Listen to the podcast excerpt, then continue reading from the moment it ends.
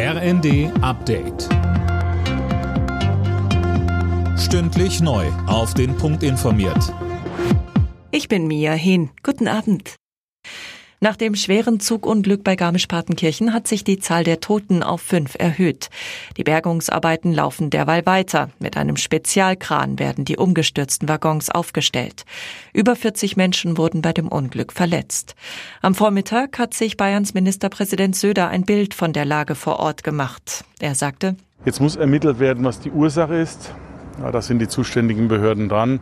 Aber für uns ist zunächst mal wichtig, dass alle, die verletzt sind, bald wieder gesunden und dann auch die im Krankenhaus sind, bald wieder nach Hause können. Dass die Verarbeitung dieses Ereignisses dann auch für alle stattfinden kann. SPD-Chef Klingbeil zeigt sich offen für den Vorschlag, dass Krisengewinner wie zum Beispiel gerade die Mineralölwirtschaft höher besteuert werden. Den Funke-Zeitungen sagte Klingbeil, Krisen- und Kriegsgewinner müssen wir stärker zur Finanzierung des Gemeinwohls heranziehen. Von den Grünen kommt ebenfalls Zustimmung.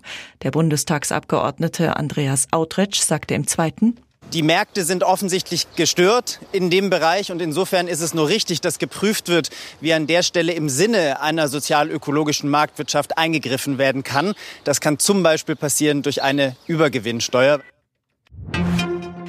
Angesichts immer weiter steigender Preise soll es schnell weitere Entlastungen geben.